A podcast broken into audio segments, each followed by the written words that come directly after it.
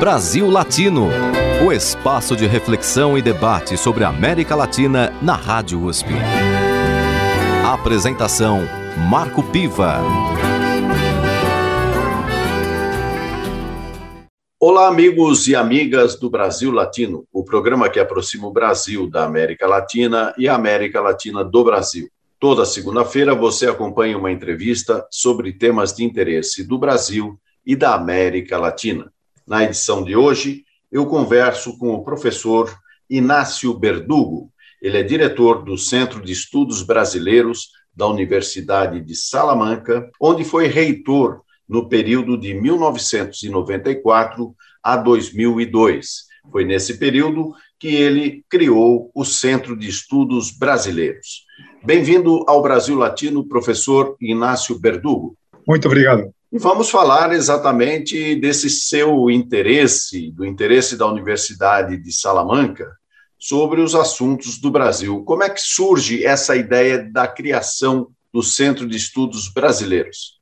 Toma un punto de partida que es eh, eh, muy importante. En primer lugar, yo quiero excusarme eh, por hablar en, en, español y no en portugués, porque creo que me a entender mejor si hablo en mi lengua materna que si intento hablar en portuñol.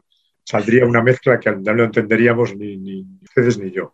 Não, isso é muito comum, então fiquem tranquilo, porque o nosso público, você falando devagar, é possível entender. Bueno, realmente el, el, tema cuál es. La Universidad de Salamanca tiene como un signo de identidad siempre, en toda su historia, eh, la, su proyección americana, su proyección hacia Iberoamérica, hacia América Latina. Pero hay un segundo, una segunda línea también histórica, que es su vinculación con el mundo luso. Eh, nosotros tenemos, eh, seguimos manteniendo una estrecha relación con una universidad hermana que tuvo una gran influencia y sigue teniéndola en Brasil, que es con Coimbra. Eso, el marco histórico, si quiere, porque eh, la colonización española en América, a diferencia de la portuguesa, crea universidades. Hay más de una docena de universidades en distintos actuales países de América Latina cosa que no ocurre en, Portugal, que sigue utilizando como referencia durante todo aquel periodo colonial, como referencia universitaria solamente a Coimbra. Bien, el modelo que aplican los españoles a América Latina es la Universidad de Salamanca, que en aquel momento era la gran universidad, la Universidad del Reino, para entender. Era análogo al papel que jugó y que sigue jugando Coimbra. Bueno, eh, hace que siempre eh, Salamanca mire hacia América. Yo recuerdo, conozco, siendo rector, eh, a un personaje importante que ha fallecido ya, que fue responsable eh, de un banco, el Banco Santander, en eh, América, que era, eh, se llama Francisco Luzón. Y Luzón me comenta un día en una conversación, me decía, quien no esté en Brasil no está en América. Yo, siempre me ha quedado detrás. Y bueno, que no es verdad. Y además era un gran, de alguna forma, un gran desconocido para, eh, para España y también para el resto de Europa, tal vez salvo, salvo eh, Portugal. Y si me permites, yo creo que también algo de culpa lo han tenido históricamente los propios brasileños, que están condicionados por un territorio cuasi continental, con lo cual, bueno, aquí tenemos de sobra, no, no es eh, la, internacionalización de Brasil es, compleja en ese sentido, en, en esta época reciente. Bueno, eh, y si quieres estudiar sobre Brasil, yo creía que era una carencia en general del sistema universitario español, te encuentras o te encontrabas que había que ir a, otros países, o ir a Portugal, o ir a Estados Unidos, o ir a algún país europeo, pero en España no era posible, pese a que ya había relaciones importantes económicas, eh, relaciones políticas, etc. Y eso me lleva en contacto directo eh, con dos presidentes sucesivos, en primer lugar con Cardoso, y en segundo lugar eh, Lula también apoya decisivamente esta idea, es la creación de un centro eh, en el que eh, tuviera cabida el conocimiento de Brasil para la comunidad académica de Salamanca primero y española en general, y que además fuera una herramienta para difundir eh, el conocimiento sobre la historia, la cultura y la economía de Brasil. Ese es el origen. Y el origen en el momento tiene un apoyo directo en aquel momento de la Embajada de Brasil, y de hecho además se complementaba con una fundación que se creó paralelamente, estamos hablando del año 2001, y hace 20 años, se creó con una fundación que daba apoyo y que sigue dando apoyo al centro. Ese es el origen. El origen y la necesidad, yo creo, porque era eh, una universidad y un sistema universitario, el factor internacionalización no es solo tener muchos estudiantes extranjeros, es conocer también a países, conocerles, no ya de visitarlos, sino conocer sus porqués, su historia, su realidad, eh, aunque estén más allá de nuestras fronteras. Yo creo que era indispensable para, un, para una universidad que tiene vocación americana conocer Brasil, trabajar sobre Brasil. Agora, professor, o Brasil, como o senhor mesmo disse, tem dimensões continentais, é, uma diversidade muito grande, uma história é, longa, é, não é tão fácil entender o Brasil. Para nós mesmos, brasileiros, às vezes não é muito fácil Eu entender acredito. o Brasil. É, como é que o senhor e, e, o Centro de Estudos têm trabalhado as pesquisas em relação ao nosso país? Mais que, o sea, el centro crea, actúa de la siguiente forma. No tanto investigar él, sino es una, una herramienta de apoyo a los departamentos y a los profesores de la Universidad de Salamanca que tienen interés y que tienen eh, como objetivo establecer relaciones con Brasil o trabajar con, eh, grupos de investigación, de pesquisa brasileños. Eso sin duda. Y aparte lo que sí tiene es un motor de, crear o buscar crear esa no necesidad, esa curiosidad científica sobre Brasil. De ver que, que, el, Brasil, nosotros tenemos un programa de radio en la radio de la, de la Universidad de Salamanca que se llama Brasil es algo más que samba. Y claro, eh, es, es, como cuando dicen, no, España, el flamenco y los toros. No, mire usted, Brasil no es solo el carnaval y la selección de fútbol, eh, es mucho más complejo. Y, es, y, lo has dicho, y es, es algo que a mí, eh, como lo que he investigado sobre Brasil, lo que he trabajado sobre Brasil, siempre me ha llamado, no, no ya la atención, sino que es un elemento que condiciona mucho Brasil, que es su desigualdad interna, no ya de, de, de eh, entre el, las personas físicas, sino también de los propios territorios. Es muy distinto el, la Amazonía o el nordeste a lo que es el sur o el centro, sin duda. Eh, tanto eh, económicamente como culturalmente, como étnicamente incluso.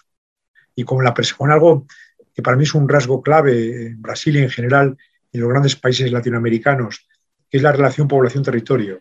Es decir, eh, a mí siempre en las primeras visitas a América, en Brasil incluido, siempre me llamaba la atención cuando hablaba con, eh, con un eh, americano y le preguntaba, bueno, tal, ¿y está cerca este sitio? Sí, está a 600 kilómetros, cerquísima. Es decir, eso en, en, España y en Europa es decir, es casi salirte de, de, de tu país.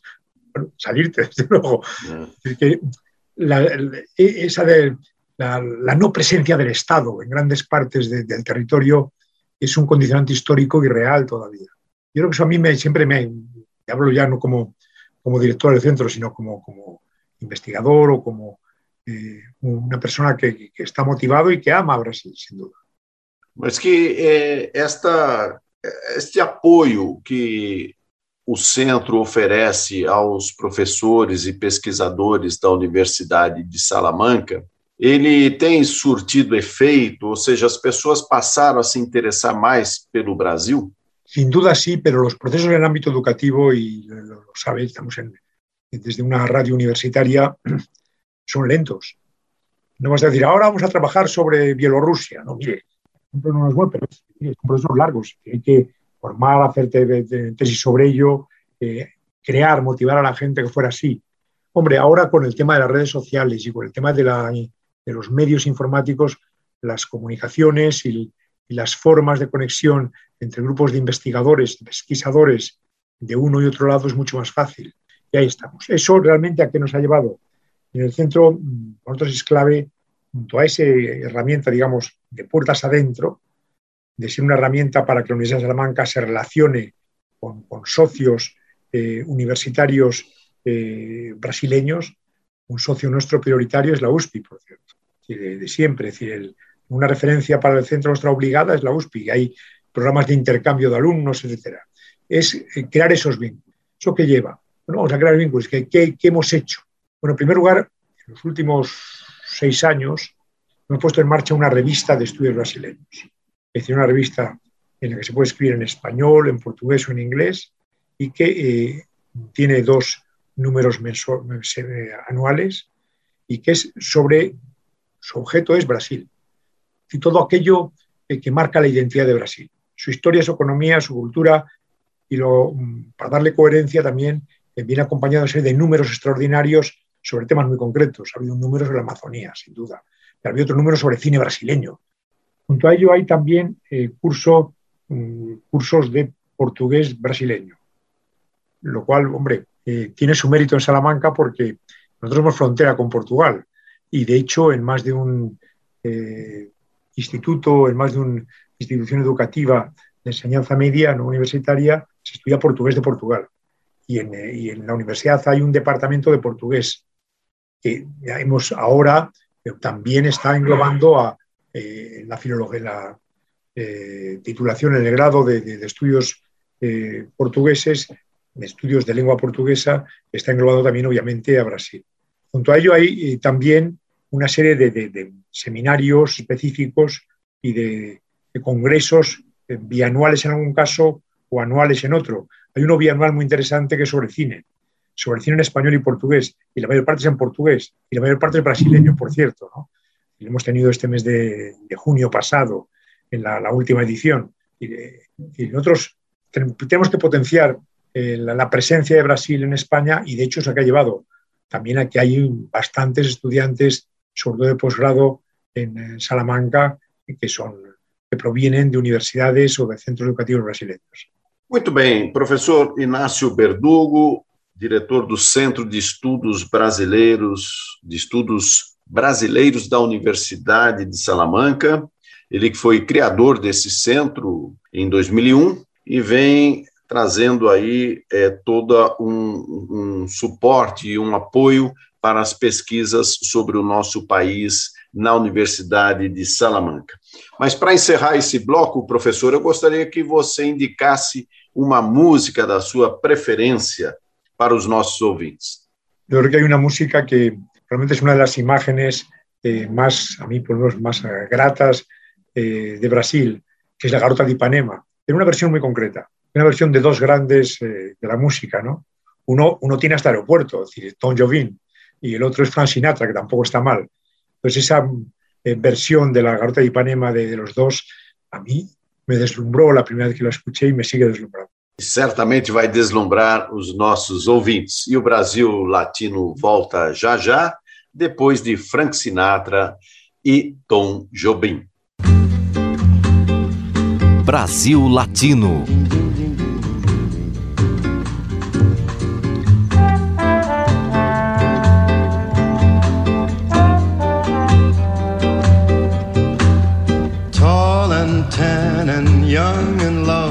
Girl from Ipanema goes walking, and when she passes, each one she passes goes. Ah. Moça do corpo dourado, do sol de Ipanema, o seu yes, avançado é mais que um poema, é a coisa mais linda que eu já vi passar.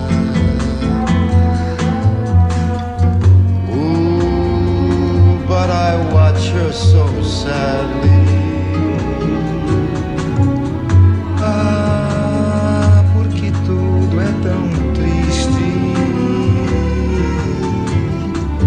Yes, I would give my heart gladly. But each day when she walks to the sea,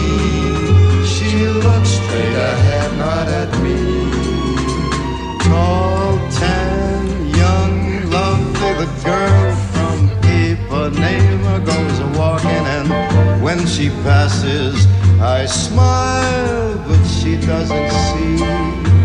Por causa do amor, I mean, she just doesn't see. Nem olha pra mim, she doesn't see me.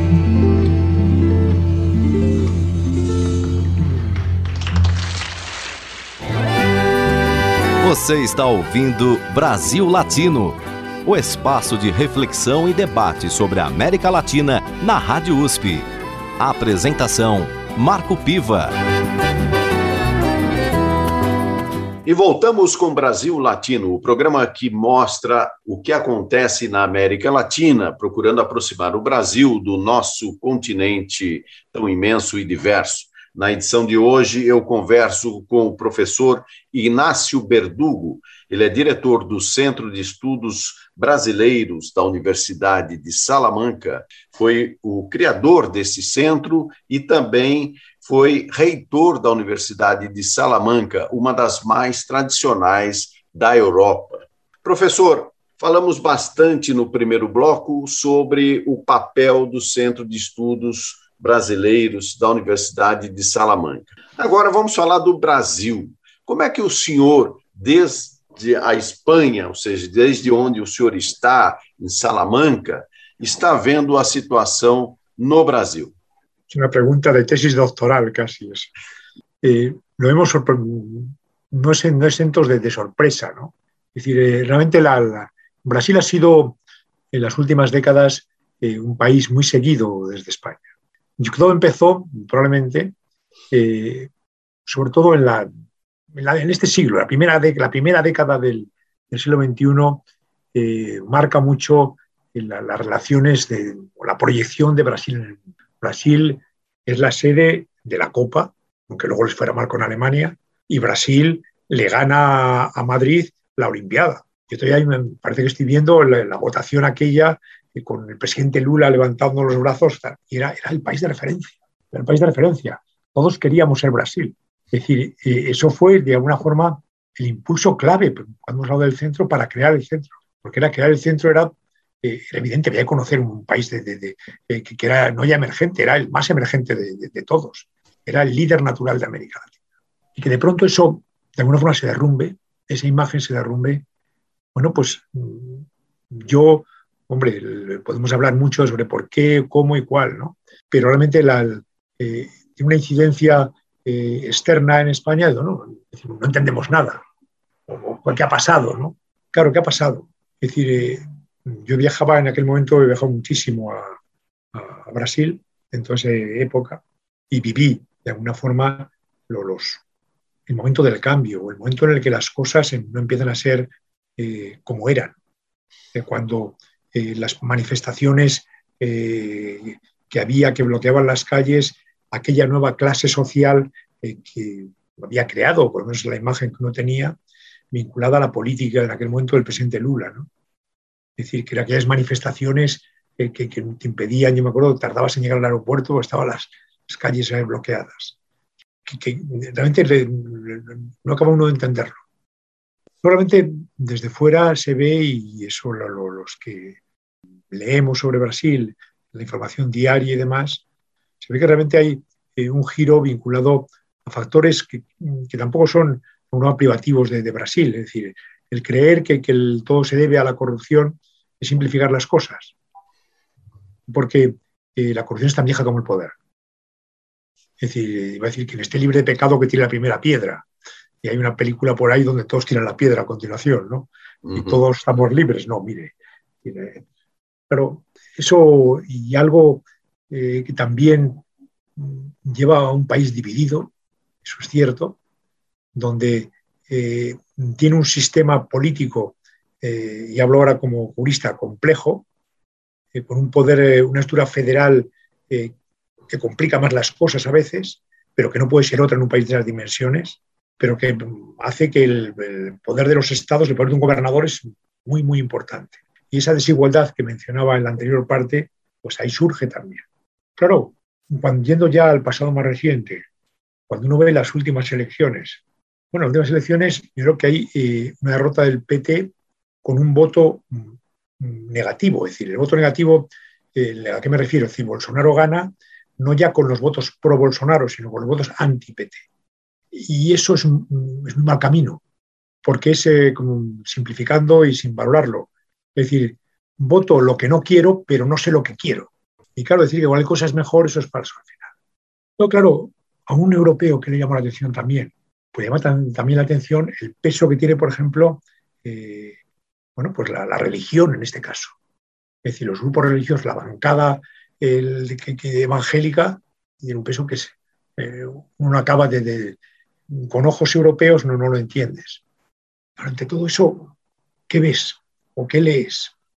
También ves que la historia, igual que otros países de América Latina, es una historia un poco de montaña rusa. Junto a periodos de gran luego bajamos y volvemos a subir, porque eh, tiene riqueza de materias primas y un montón de factores que, te permiten que, que, ninguna crisis sea interminable, ¿no? Pero sí hay una crisis política importante, ¿no? Una crisis política importante. No que, que va a decir falta de líderes. Bueno, Lula es un líder natural, sí, pero también lo que no puede ser es que, que Lula no es eterno, para empezar. Es decir, eh, hay que tener más. Yo sé, algún amigo mío brasileño me dice, no, no, hay un movimiento de buscar una tercera vía. Sí, pero ¿cuál es la tercera vía? ¿Cuál es la tercera vía? A mí me ha mucho la atención, y vuelvo, muy marcha atrás, eh, un libro que leí hace mucho tiempo, que es de Stefan Zweig, que se llama Brasil, el país, un país del futuro, un país del futuro. Claro, mm, yo siempre lo utilizo. Cuando tengo que hablar sobre Brasil, me gusta recurrir a esa, esa, frase. Pues esa frase, eh, digo, no, pero mira cómo están. No, no, mire, pero ellos tienen futuro. A veces la superconservadora Europa, conservadora culturalmente y políticamente y económicamente y todo, bueno, pues mirándose a sí mismo ya estamos, somos el paraíso, lo cual es falso, con lo cual no hay que cambiar nada. Hay que cambiar cosas y siempre tiene salicio. ¿Problemas? Y yo creo que todo. Yo he visto y en un año tan, tan significativo para Brasil, como en el segundo centenario de su independencia, donde hay que mirar al futuro, hay que mirar hacia adelante. Bueno, pues, ¿cuál es ese futuro? Y esa es la pregunta que, hay que resolver. Y, si me permiten, yo no lo sé. Es decir, llevo un año con las pandemias y demás, un año y pico sin aparecer por Brasil. Y bueno, desde que empezó la pandemia. No, no sé lo, que ha pasado ahora, pero bueno, no ha pasado. Lo veo por, lo, que leo y lo que veo por los, medios. Y claro, me preocupa, ¿cómo no me preocupar? Es decir, tienes grandes riquezas naturales, de acuerdo. Pero que no puedes basar toda tu economía en esas riquezas naturales. Tienes eh, un sistema político complejo, donde con un macroparlamento, donde los grupos muy pequeñitos, pues de alguna forma venden. Primera, por, recuerda la primera cuestión del mensalado, ¿no? Venden su voto o su apoyo, para decirnos Hablamos de una, mensualidad, de un mensalado. Claro, ¿cómo, ¿cómo, funciona eso? Es decir, porque luego vas allí y, tú ves un país que en unas cosas es super primer mundo y en otras es tercer mundo. Es decir, la desigualdad que, te, que mencionaba.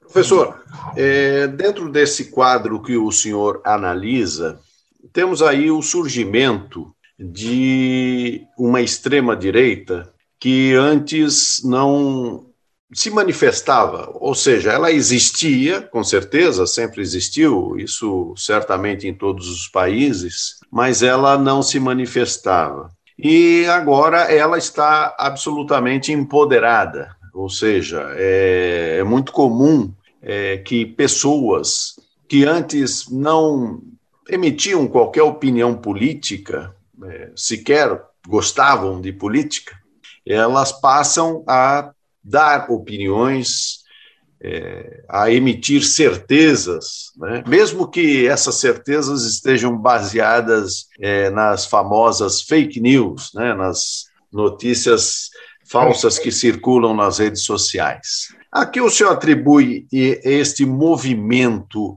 é, de extrema-direita que observamos no Brasil, mas também, eh, de certa forma, eh, observamos en varios países. En España incluido. Si nosotros tenemos también nuestra extrema derecha aquí, que tiene, por un lado tiene un componente, de, y eso es común a todas ellas, es, eh, tiene un componente populista. Es decir, los mensajes de, aquí con Franco eso no pasaba.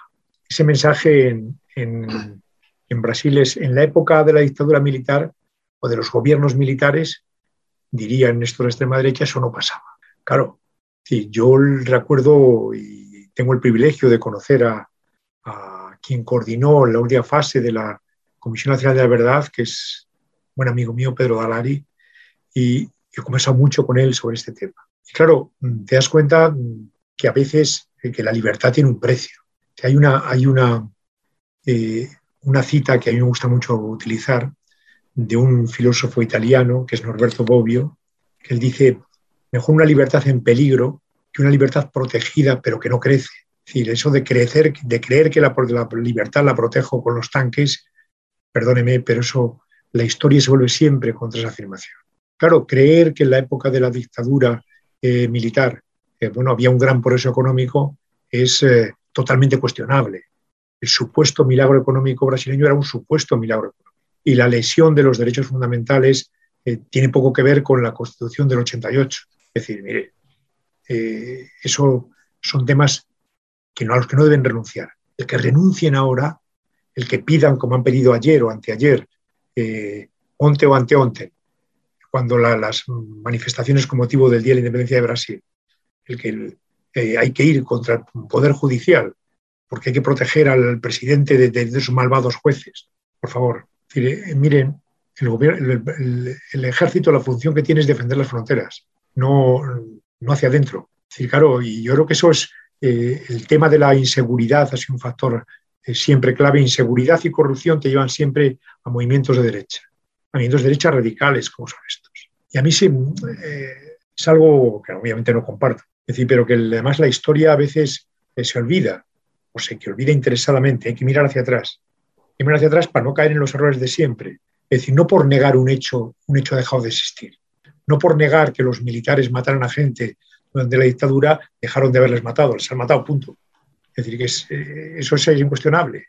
No por negar que, que, que, el, no, es que tampoco eran, eso solamente eran, no eran libres los que, no eran los que, no, que, los que incumplían la ley son los, los terroristas. No, mire, eh, por lo menos bilateral, y no es igual, es decir, porque usted tiene una mayor obligación añadida, tiene obligación de defender una legalidad, no atacarla. Y si aquellos tienen obligación de defender la legalidad son los primeros en atacarla, mal vamos. Y eso es algo clave en la derecha. Yo y también a un compañero brasileño hablando, no, no, otro, que él me decía, claro, aquí ha habido un problema, que es que eh, hay sectores en muchos países, puede que en España también, que se cree que son los destinatarios naturales del poder. Es decir, mire usted, la, clase social poderosa, la clase social económicamente fuerte es el poder. Y nosotros tenemos que mandar. ¿Cómo van a mandar los que no, no están en otra situación? Eso enlaza históricamente de alguna manera con las posiciones anteriores a, la independencia y quienes mandan, quiénes son, los que tienen el poder, la soberanía que proviene de la divinidad que en este caso eran los portugueses o los españoles que iban por allí. En mire, no, no es eso. El poder viene del pueblo, ¿no? Y eso es, eh, luego el mezclar religión y política. Esto es, eh, nos parece muy mal los de Afganistán, pero aquí tenemos nuestros Afganistanes posmodernos. Es decir, que es eh, nuestros talibanes locales. Es decir, que es, mire usted, siempre que aparece la religión metida en la política, es un supuesto de intolerancia. Y lo de a mí la, la, intolerancia, que es un rasgo de cualquier dictadura, es algo que siempre me tendrán enfrente. Y ser tolerante no quiere decir que tolero que tú pienses así, porque eso es ponerte en una posición de superioridad. Y tú eres un, te has equivocado, pobrecito, no entiendes nada. No, no es eso. Es tú puedes tener la razón. Y eso un tipo de, de, de, de, la extrema derecha siempre lo negará. Siempre la, la razón lo van a tener ellos, según ellos. Muito bem, professor Inácio Berdugo, diretor do Centro de Estudos Brasileiros da Universidade de Salamanca, aqui no Brasil Latino. Professor, para encerrar este segundo bloco da nossa entrevista, eu gostaria que o senhor eh, indicasse mais uma música para os nossos ouvintes. Uma música triste, pero muy, muy brasileña, pero hay que ahí, que es La Lluvia de Marzo, ¿no? Que no, no sé el título exacto. Las Águas de, marzo. Aguas de Marzo. Águas de março. Los peligros del portunhol. É, mas está entendido e vamos ouvir então Águas de Março, música de Tom Jobim com a interpretação de Elis Regina. E o Brasil Latino volta já já. Brasil Latino. Elas fecham o verão.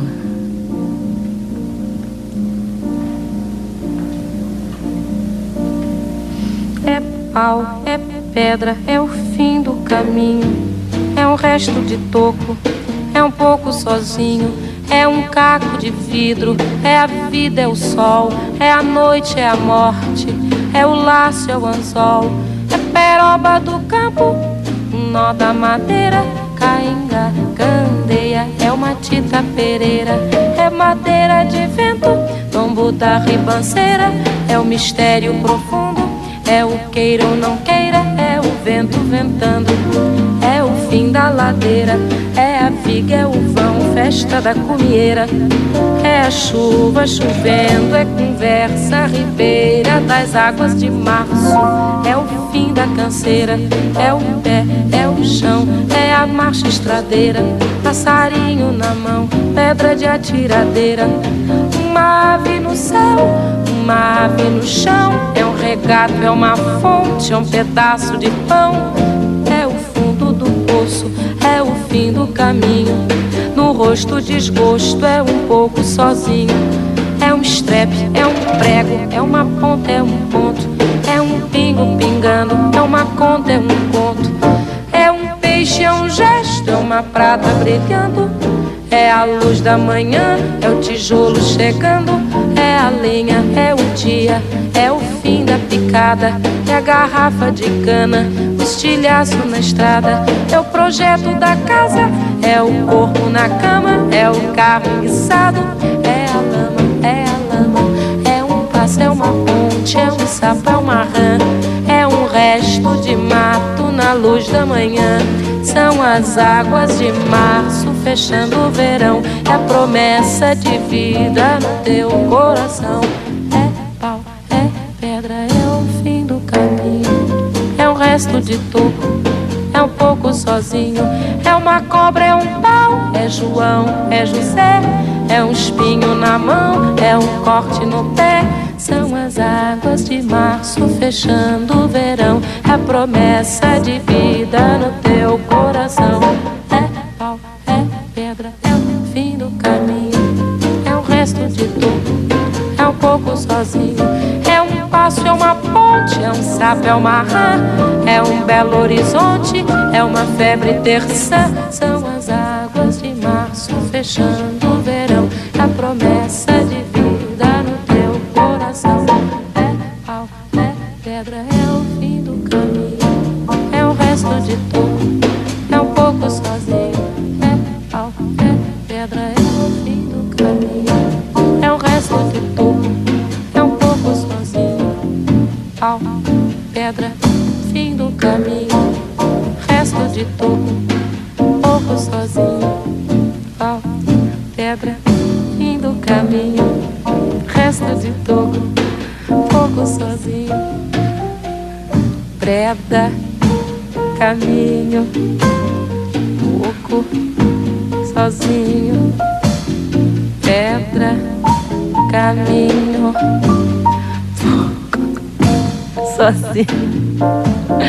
Pedra, caminho, eu tô. Você está ouvindo Brasil Latino, o espaço de reflexão e debate sobre a América Latina na Rádio USP.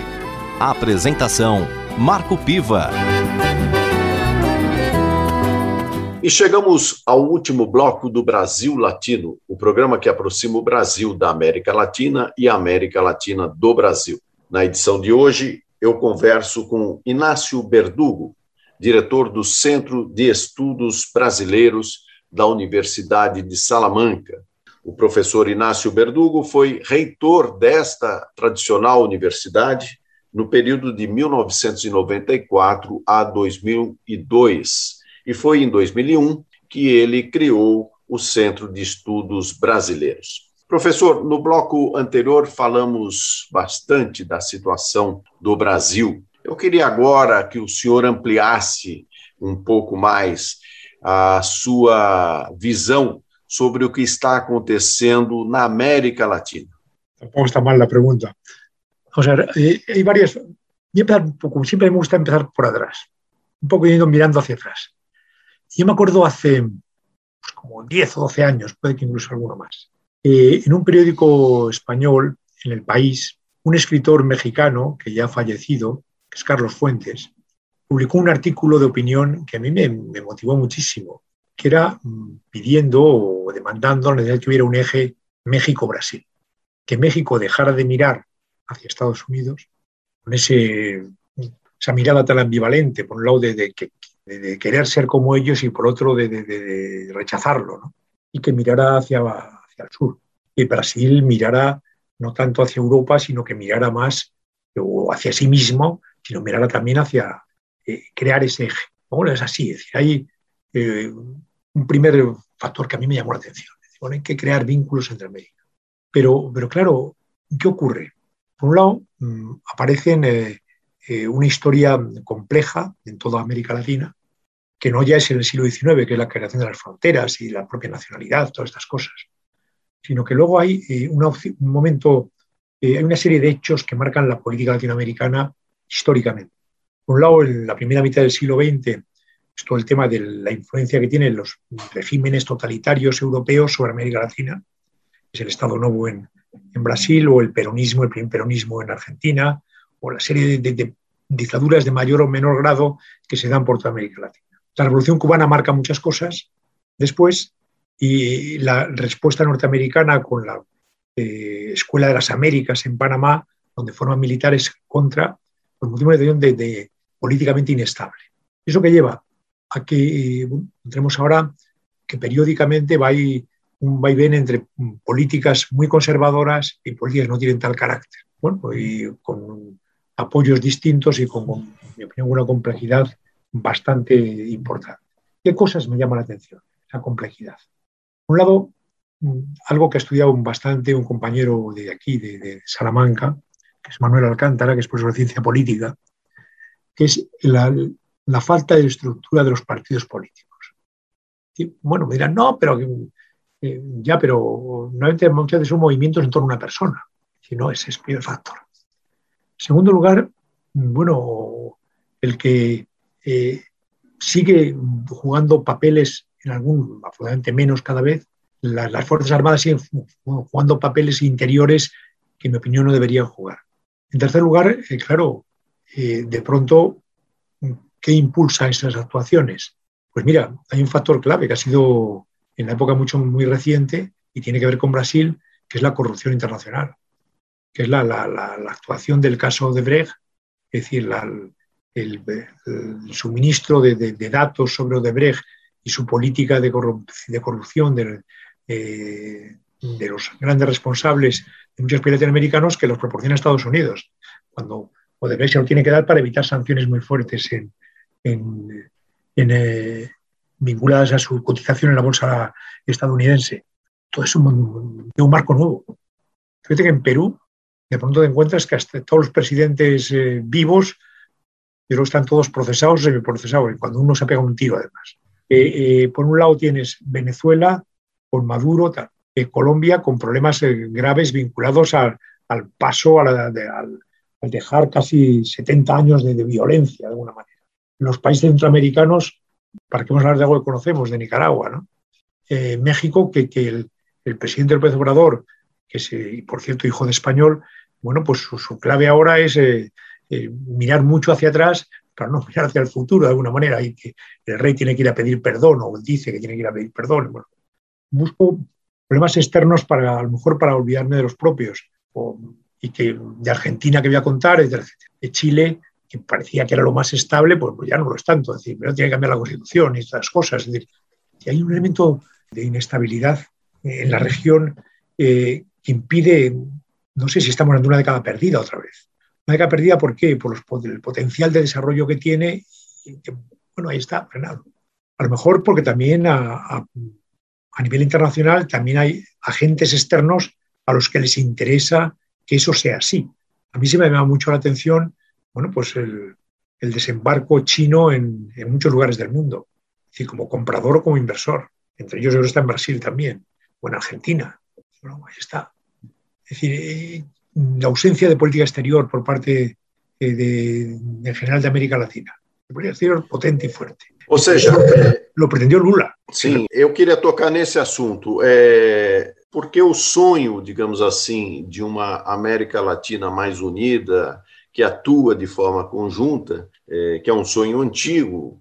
É, não poucas vezes na história da América Latina passou de um sonho, né? E nós tivemos aí exatamente no período dos governos de Lula uma tentativa de instrumentos é, de coordenação regional. Esses instrumentos atualmente estão bastante é, debilitados, se não até extintos, não é?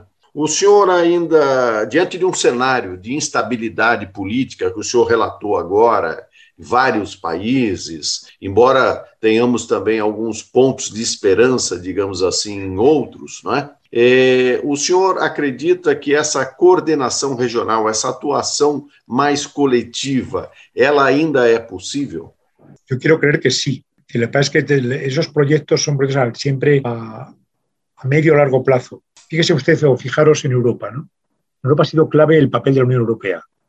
La Europea nace en los años 50, final de los años 50, en un ámbito reducido, además entre países que habían estado enfrentados en guerra. Claro, el tema es, eh, para ser posible lo que en aquel primer momento la Unión Europea era una, eh, tenía un fin económico, era el mercado común. Y hay que buscar siempre elementos que doten la cohesión y construir sobre ellos la unidad política, o la unidad política, o la, armonización política, o la unión, de alguna forma, la coherencia política, el que no estemos mirándonos de espaldas, sino trabajando juntos. Claro, eso ha sido un proceso de más de 50 años, y paso a paso. Claro, eh, hubo ahí el, intento en, América, está vinculado al Mercosur, al Pacto Andino, etc. Claro, pero el problema es que no, se puede empezar la, casa por el tejado. No se puede empezar la casa diciendo, vamos a hacer una unión política. No, mire, primero vamos a empezar a hablar por abajo. Y eso es un pequeño problema, ¿no? Porque a veces eh, eh, hay que establecer unas reglas mínimas en lo político y el resto eh, irlo creando. Y tampoco yo creo que, algo que los europeos tenemos mucha tendencia, que es eh, volver a nuestro espíritu neocolonial. Es decir, no, no, nosotros tenemos la fórmula y ya le tenéis aplicarla, ¿no? No, mire, querenla, ustedes, que no tienen que vivir, el principio de, soberanía, ¿no? Pero que es la vía de la, la, necesidad de tener una política coordinada entre. Por eso he empezado por lo de Carlos Fuentes y, y México, por el eje México-Brasil. Sería un gran eje claro. Si tienes un eje potente, es, el eje en, Europa original, el eje fue Francia-Alemania. O sea, lo tienes. si tengo dos, dos, dos eh, potencias continentales que actúan en una determinada dirección, se acaban sumando. Porque tú ves los progresos de trabajar juntos. Es decir, eh, no tengo que inventarme monedas. Eso es el, para el, final, no empezar, vamos a crear el, yo sé, una moneda única, ¿no? Mire, paso a paso. Y claro, aparte también el otro factor que tienes es eh, eh, también el peso de o la relación externa con Estados Unidos, otros actores, es complicada. Es compleja. Es decir, no, no tengo yo el elemento de cuál es la fórmula, pero eh, es la dirección en la que hay que trabajar, sin duda.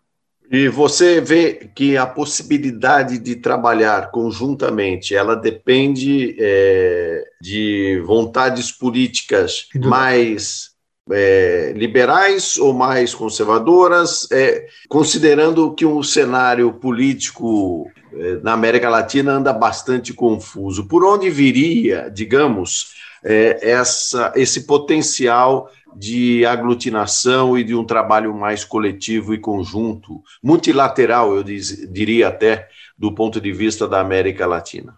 Lo que pasa es que eso no puede, no puede depender de que yo sea liberal o conservador. Es decir, eh, La clave de poder crearlo es que sea un, un, objetivo común tanto para liberales como para conservadores. Siempre va a haber un grupo que no va a querer estar. Eso cuenta con ello. Siempre. Siempre los antieuropeístas, un nacionalismo eh, irracional, pero eso lo tienes ahí. Pero buscar elementos comunes y eso tiene que estar tanto, si no existe la voluntad común, en liberales y en no liberales o conservadores, el, el tema no sale. Claro que no sale. Y además el ejemplo lo tienes, es decir, los problemas de Mercosur que son cuando cambia el presidente en un, o un partido político distinto o una ideología distinta en un país, pues ahora ya me, me salgo, no sé qué, no, mire, asumirlo como, como, como cuestión de Estado, o pacto de Estado interno y externo. Entonces no esté, el tema no funciona. Professor, vamos encerrar, infelizmente, aqui a nossa conversa, porque o tempo já está passando. Creio que foi uma conversa bastante agradável, além de bastante instrutiva, e que mostra também que na Europa se está olhando para o Brasil, né? E o trabalho que é realizado no Centro de Estudos Brasileiros da Universidade de Salamanca mostra isso. Então eu agradeço bastante a sua participação no Brasil Latino. Espero é, que possamos ter outras oportunidades. E não gostaria que o senhor fosse embora sem dedicar mais uma música aos nossos ouvintes. Muito obrigado. Um, a escoger uma música europea, pero que mira más allá de las fronteras españolas. De alguna forma es eh, nuestro Amazonas, que por cierto es un signo de, un objeto de investigación prioritario en el centro. Nuestro Amazonas es el Mediterráneo. El Mediterráneo es el mar más antiguo. Es decir, los, argentinos dicen, no, Mediterráneo es el, para ellos son las provincias que no tienen mar, que está en medio de la tierra. Es correcto. La etimología es esa, el mar que está en medio de la tierra, el mare nostrum de los, de los, de los romanos. ¿no? Y hay una canción preciosa de Joan Manuel Serrat que se llama justamente Mediterráneo. Y querría que eso cerrara mi intervención. Muchas gracias, professor Ignacio Verdugo. E vamos encerrar essa nossa entrevista com Juan Manuel Serrat cantando Mediterrâneo. Brasil Latino.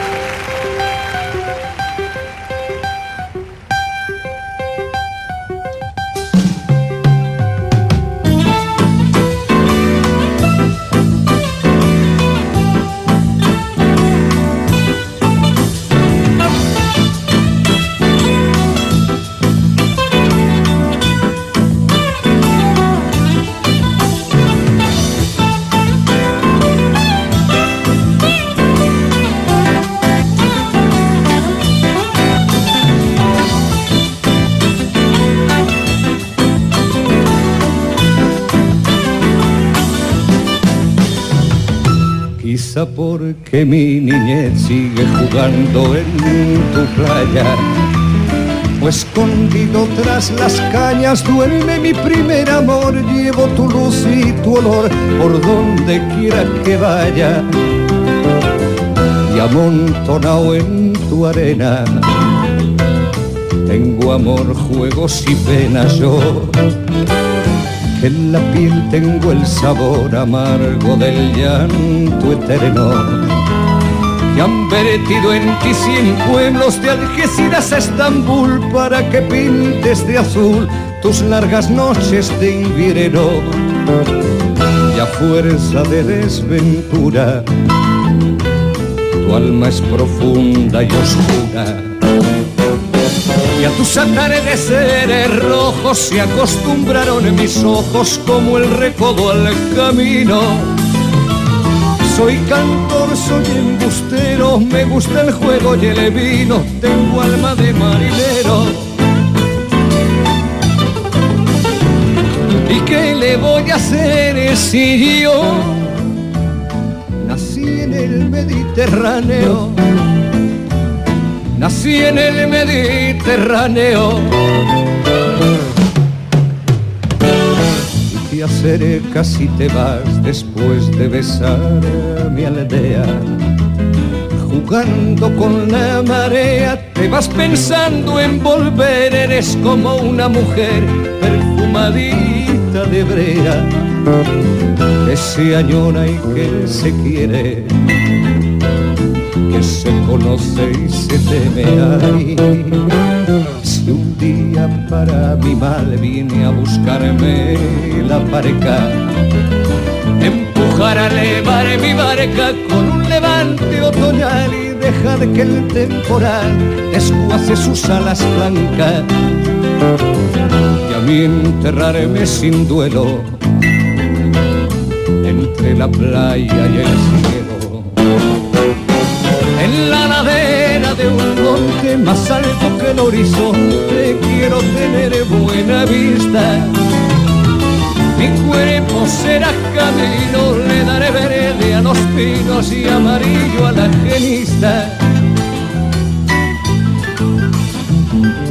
Cerca del mar porque yo nací en el Mediterráneo en el Mediterráneo, nací en el Mediterráneo.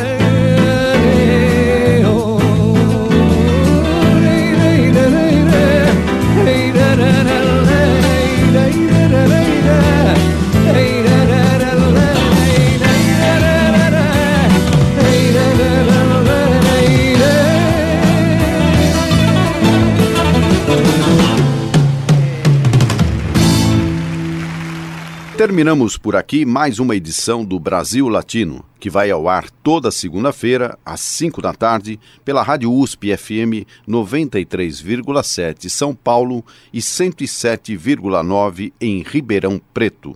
Nosso programa tem a produção de áudio de Benê Ribeiro, produção de Alexandre Veiga, assistente de produção Ítalo Piva e curadoria musical Carlinhos Antunes. Você pode ouvir todas as edições do Brasil Latino em formato de podcast em soundcloud.com brlatino e também nas principais plataformas de áudio. Acompanhe conteúdos exclusivos na nossa página no Facebook. Basta procurar por Brasil Latino. E se quiser falar com a gente, escreva para ouvinte@usp.br, repetindo ouvinte@usp.br. O Brasil Latino fica por aqui e eu espero sua audiência em nossa próxima edição. Um abraço latino-americano e até lá. Você ouviu Brasil Latino, o espaço de reflexão e debate sobre a América Latina na Rádio USP. Apresentação Marco Piva.